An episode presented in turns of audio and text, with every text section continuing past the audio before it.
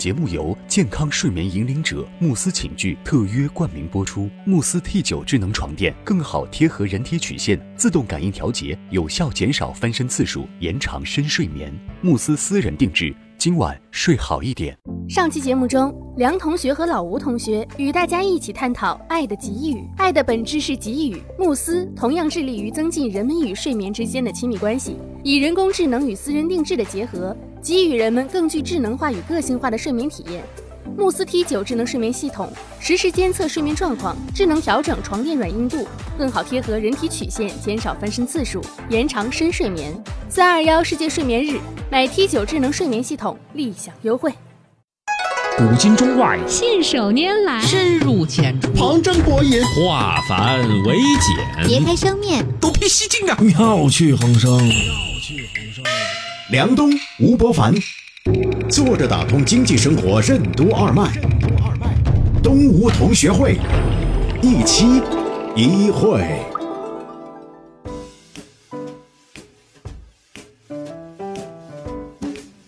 坐着打通经济生活任督二脉，大家好，欢迎收听今天的东吴同学会，我是小梁，对面是老吴，老吴你好，大家好。前两天呢，我去了一趟北美，然后回来的时候呢，就要倒时差嘛，经常呢晚上三点钟就醒了。早上醒了之后呢，也睡不着了嘛，就真的跑起来看书，把《管子》看完之后呢，还把《中医诊断学》看完，看完之后呢，还把自己关注的公众微信号撸了一遍，抬头看呢，天还没亮，然后呢，再陪着儿子把早餐吃完，送他上完学之后回来之后呢，再看了会儿书之后呢，再回去上班，同事们都疯了，说你怎么这么早就来？我那一天觉得自己特别有成就感，因为觉得时间很长，好像一天干了很多活，但对比平常的我呢？就不是这样，平常我是晚睡晚起型，起来之后呢，中午吃完饭的时候呢，就下午了。下午干一会儿，天一黑之后呢，你感觉就下班了。虽然五点钟到十二点钟还在干活，但你心里面觉得已经下班了。所以呢，在以前没有倒时差之前呢，每一天好像只过了几个小时的上班时间呢，在心里面有一种很强的惴惴不安感。这几天呢，由于把这个时间呢，还是这么多小时挪到前面之后呢，产生那种强烈的成就感。人为什么应该拿出百分之十五的时间打破日常规律，微出轨？什么是所谓的洞穴时间？为什么说早起和晚起之间表面看是时间分配的差异，本质上却是能量姿态的差异？欢迎收听东吴同学会，本期话题：姿态的能量。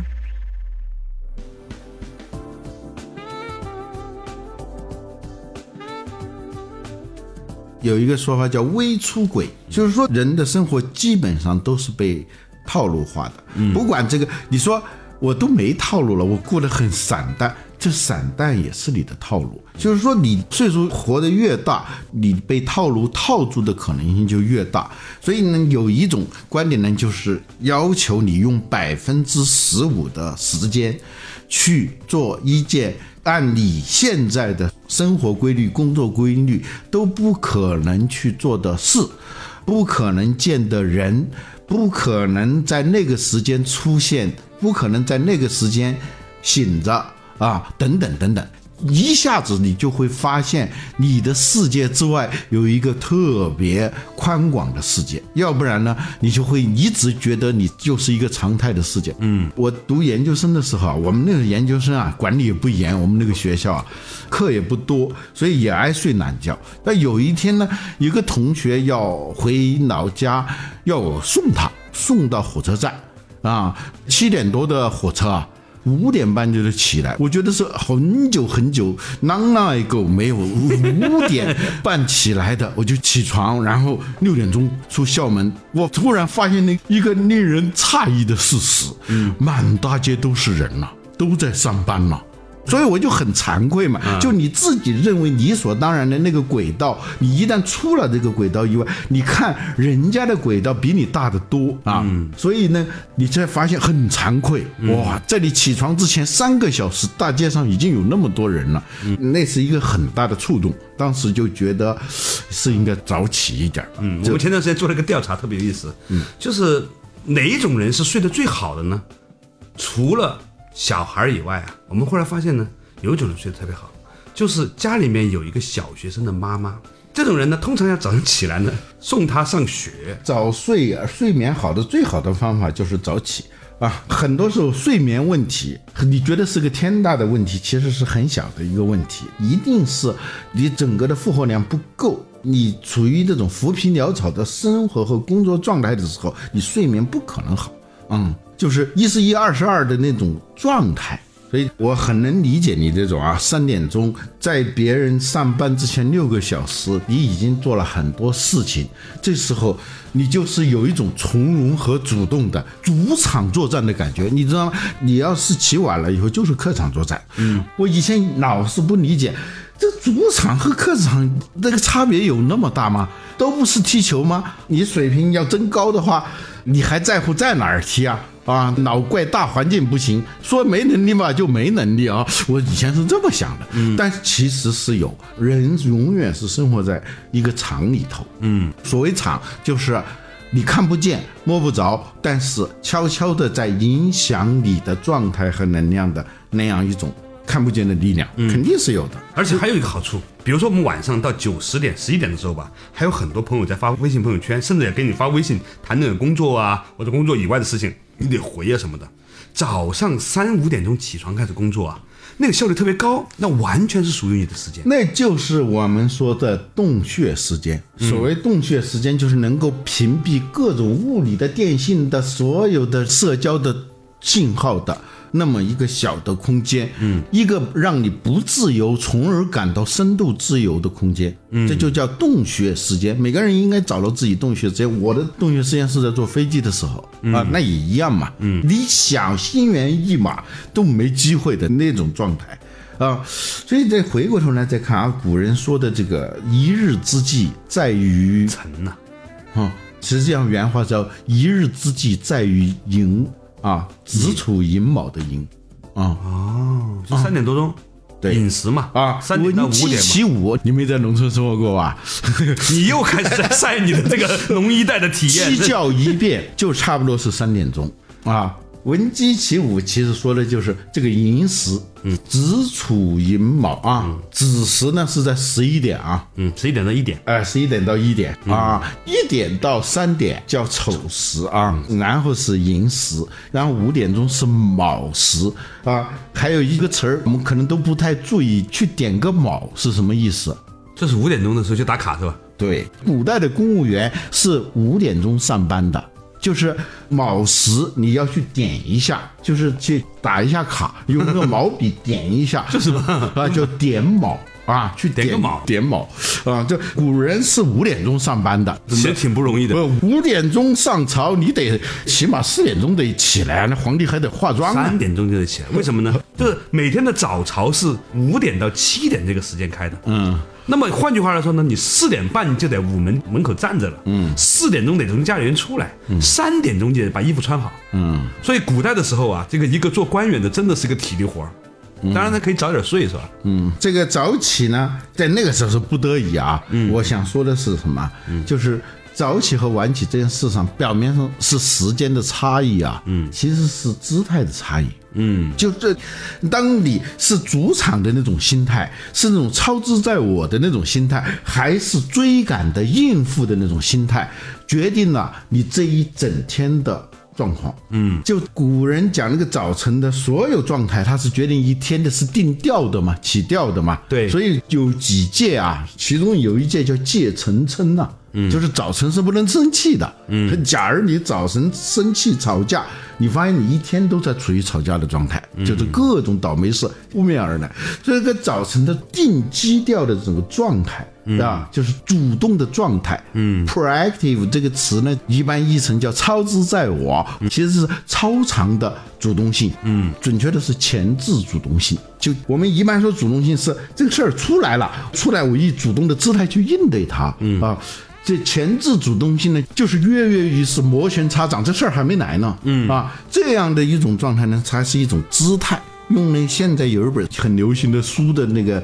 标题呢，叫高能量姿态。嗯，这不是鸡汤啊，这是现在的这种积极心理学的一个小的研究发现的这样一个规律。嗯，现在呢有很多人呢，呃，是自由职业者，比如在家里面做个网红啊，啊，比如在家里面卖个淘宝啊，啊，甚至很多人呢帮人开个网约车啊，做代驾呀，或者呢是做骑手送外卖啊，他们的生活节奏呢，其实都是从中午到晚上比较兴奋的。这样的话呢，就让我联想起了之前的一篇文章。这篇文章说呢，中国现在很多年轻人宁可去送外卖，也不愿意去厂里面工作了。除了工资的原因之外，很多人觉得呢，它是一个自由弹性的原因。嗯，我现在看过来啊，可能呢是有越来越多的年轻人呢不愿意早起。这个事情其实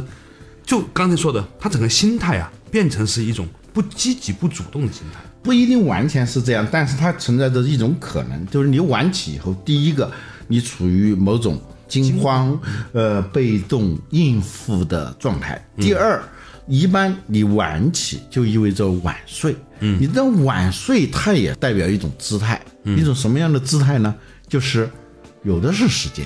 就是。不是在提高效率，嗯，而是在延长时间，嗯，就有的公司是严禁加班，有一个理由就是加班变成一种加班游戏、加班舞蹈，就是我们以前说的工作的舞蹈。他不在工作，他要跳一种关于工作的舞蹈，或者说一种工作的表演。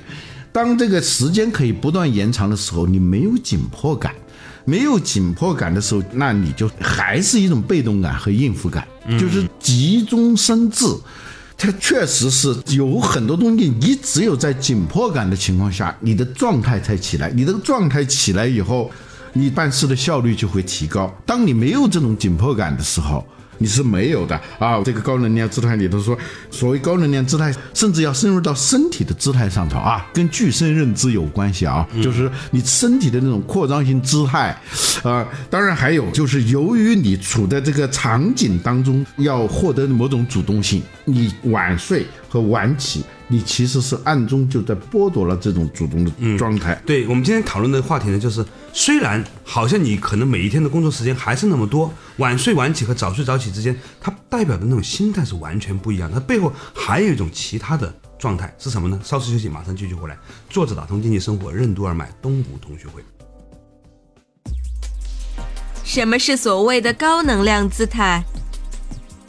前置性能量管理为什么往往能决定一个人的生活是主动的还是被动的？仪式感为什么格外重要？为什么说最严重的自我挫败就是习惯性苟且？欢迎继续收听动物同学会，本期话题：姿态的能量。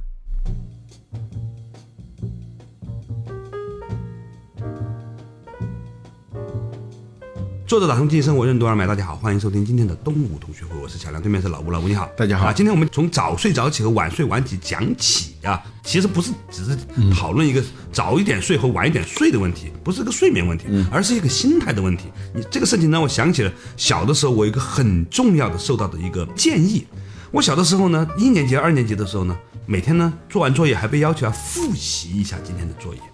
后来有一天呢，有一个做老师的我的舅舅来呢，他跟我说了一句话，他说呢，你反正每天晚上都还要花半个小时去学习，除了做正常作业以外，你为什么不能够辛苦一下，把时间错一错，把复习改成预习？就第一天可能辛苦一点，拿一个小时复习完了之后呢，预习半个小时，然后呢，以后呢，你每一天上课的时候，你都在复习你昨天的东西，而且呢，晚上的时候你都在预习。我后来发现这件事情对我的影响很大，为什么？第一，我以后在上课的时候，你那种心态啊，是一种积极的心态，因为这个东西我大概已经学过一点了，哪怕有问题，我也是带着问题去学习的，而不是那种在上课的时候被动听着老师跟你讲了之后呢，慌张的去找各种东西这种心态。后来我把这个事情延展为每个学期。在我初中的时候呢，我每个学期的放暑假的时候，都会把那个课本全部拉通来看一遍，就发的新课本啊。嗯，虽然很多的也不懂，但是你看完之后呢，你有一种对整个未来一个学期的这种预期啊。踩点是的啊，去一个地方先去踩一下点啊。对，这个你再去的时候，那感觉是不一样的。对，从容很多。嗯，这种复习呢，当然也好了，就学习要三 R 嘛。但是有好多复习它不是复习，它叫补习。对对对对对，他就是在找补式的学习，嗯，就是学习的时候不是太主动，嗯，然后呢想着我还要找补的，嗯，所以这个被动的状态是在延续的，在学习的时候也是不是那么 proactive 的，不是前置性的主动性啊，嗯，呃，然后接下来呢就那种补习啊，说的是复习，其实补习的这个过程呢，那个能量的姿态也不是那么高的，嗯，就是这是一种相对的是比较低的那种姿态，对。嗯，那如果是你踩点式的前置主动性啊，就是这种预习，一个是本身它会让你消除这种隔膜感，嗯，恐惧感，嗯，就是避免你在开始学习的时候是处于一种疲于应对的状态，嗯啊，或者是被别人拖着的那种状态，就是你自己走不动，被别人牵着拖着的那种状态。我自己特别有感受，有一段啊，我在中学的时候有一个学习，就是高一的第一个学期啊，成绩就不如以前好了，嗯，考试也还可以，但是很吃力那种状态。后来我反省啊，我为什么现在是这样一个状态？嗯我发现从小学到初中，我都有一个习惯，起码是提前一个学期，就是有的甚至是提前一年就已经学了。嗯，所以学了以后，它有几个什么好处呢？就一个是你不陌生，嗯，是主场的那种感觉了啊。第二个呢，就是这种东西也是一个反身性原理啊，嗯，就是你的这种主动，它会投射到环境当中。你的最重要的环境是老师，嗯，比如他讲的时候，你是有回应的，你这种回积极回应的。哦，他就会特别关注你，呃，这种关注啊，反过来他又在激活你的东西，对啊，就是老师的重视啊，有时候很有杀伤力的，打引号的杀伤力，它是非常强大的，就会让你对这个课程的那种参与度、热爱度大大增加。它有一个佛教用语叫很有加持力，嗯，然后呢，它这就是一个典型的反身性，就不停的映射，对那这个状态就会好。如果你没有预习的话，就我到高一那个团，当时就没想到说我上高中我应该提前，因为那个时候要考高中，还算是一个很大的一个事儿。对，要不然中考中专了是吧？啊，所以就没有预习一年，至少是一个学期的，就是上的课都是新课，这种状态啊，就陷入到这种应对了，嗯，就是那种被人拽着走的那种感觉了。这个时候，老师，我后来反省，老师对我的反应也不像以前的，嗯嗯，然后这就变成了一个恶性恶性循环。所以到了高中第一个寒假，拼死拼活把下一个学期的那个课我把它预习一遍。这个时候一下子就很自如了，就这种，嗯，现在看来，它就是高能量姿态和低能量姿态的差别。嗯，我师傅蔡志忠老师啊，有一天专门拉着我说了一个事儿，他说呢，很多人呢，比如说你要赶飞机，你大概也会提前一个小时到机场，然后呢，提前两个小时开始准备行李啊、收拾啊、出门啊等等等等，对吧？嗯，他说呢，但是呢，很多人呢，从来都不会为自己的老年生活做个准备，这其实是一件很遗憾的事情。他反复跟我说，他说连坐飞机都会准备的，为什么大部分的人从来不会为自己的人生的最后那个时间去做准备呢？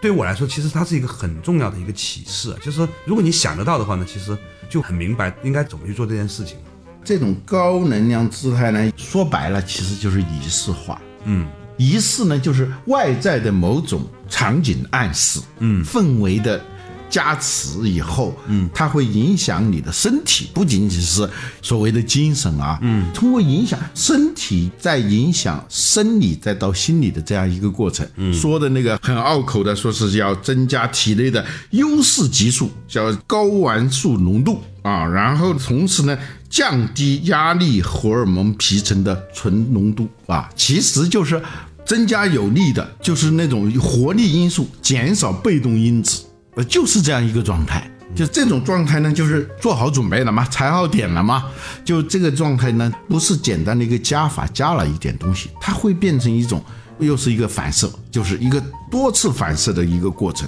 嗯，所以就是罗素写的那篇文章《如何才能活到老》，啊。最好的准备就是如何才能活得不老嘛，是吧？嗯，为老准备，实际上你要学会在不可避免的这个衰老来临之前，要让自己的姿态调高一点啊，就是保持正向激素的这种浓度，降低那种当你处在被动的时候、压力的时候的那种被动因子导致的你那种犯错的几率，嗯，有时候你越犯错，错就越多嘛，这是很自然的嘛。所以现在差不多也是一年的春天了。一年之计呢，在于春。呃，我们现在呢，实际上正是这个做全年计划，甚至是未来几年计划的一个很重要的关口。你是不是真正的开始了为这一年的准备？呃，我自己感觉很多人其实没有把自己的能量啊蓄积起来。去年呢很疲惫啊，但是呢，现在呢，真的应该顿一顿这个时间，然后好好的调整这一年应该做点什么事情。如果可以的话呢，好好想想今年我大概会。有哪些事情要去做，哪些钱要去花，哪些事情必然要做的呢？现在要做什么样的准备？呃，哪些储备要去做一些提前的量？这些事情可能对于今天我们来说，在春天这一期节目啊，是特别重要的一件事情。这是从两个层面啊，一种是事务性的层面，对，凡事预则立，不预则废啊。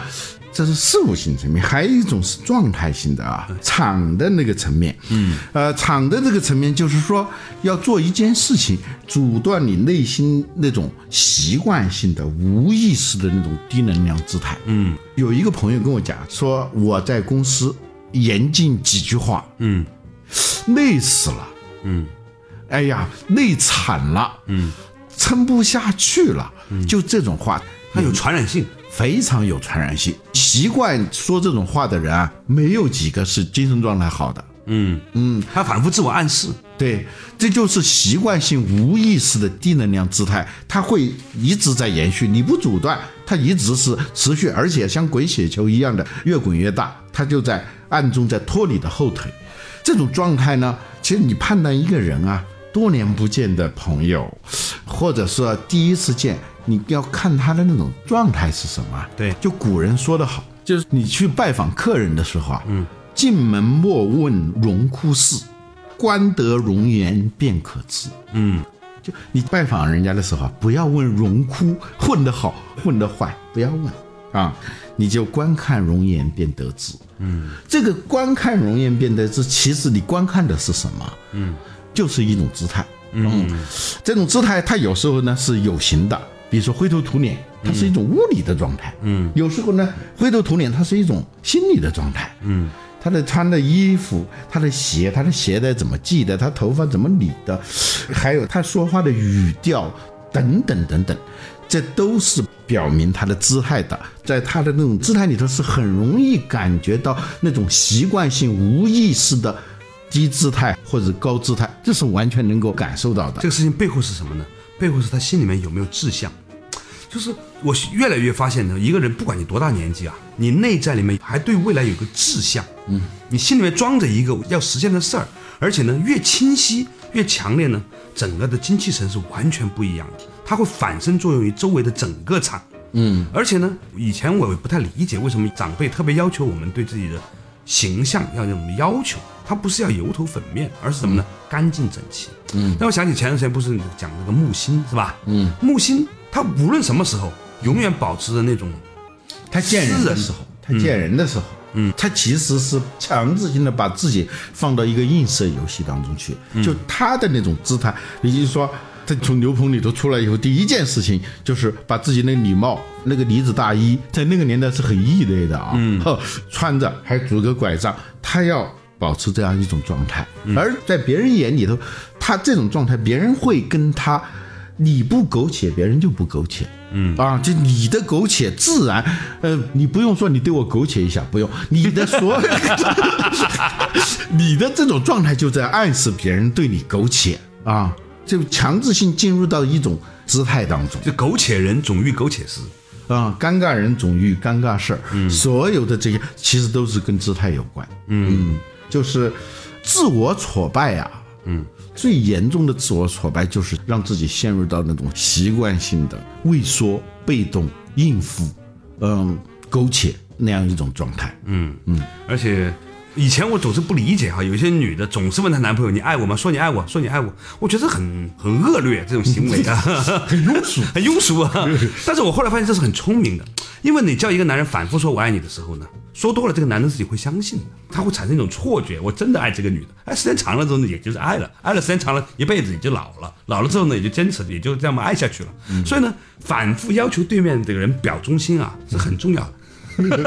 表多了之后，他就习惯了。嗯，这这个就爱情和婚姻，它是一个想起来很荒唐的一个事儿。很多人想到结婚呢，基本上是说的是婚礼。嗯，就是它的核心内容是婚礼啊，这个婚礼要风风光光，这是一辈子啊高光时刻，就是那个时候办完婚礼以后就。好像这事儿就差不多了啊，新娘变成老婆了嘛，一夜之间新变旧嘛。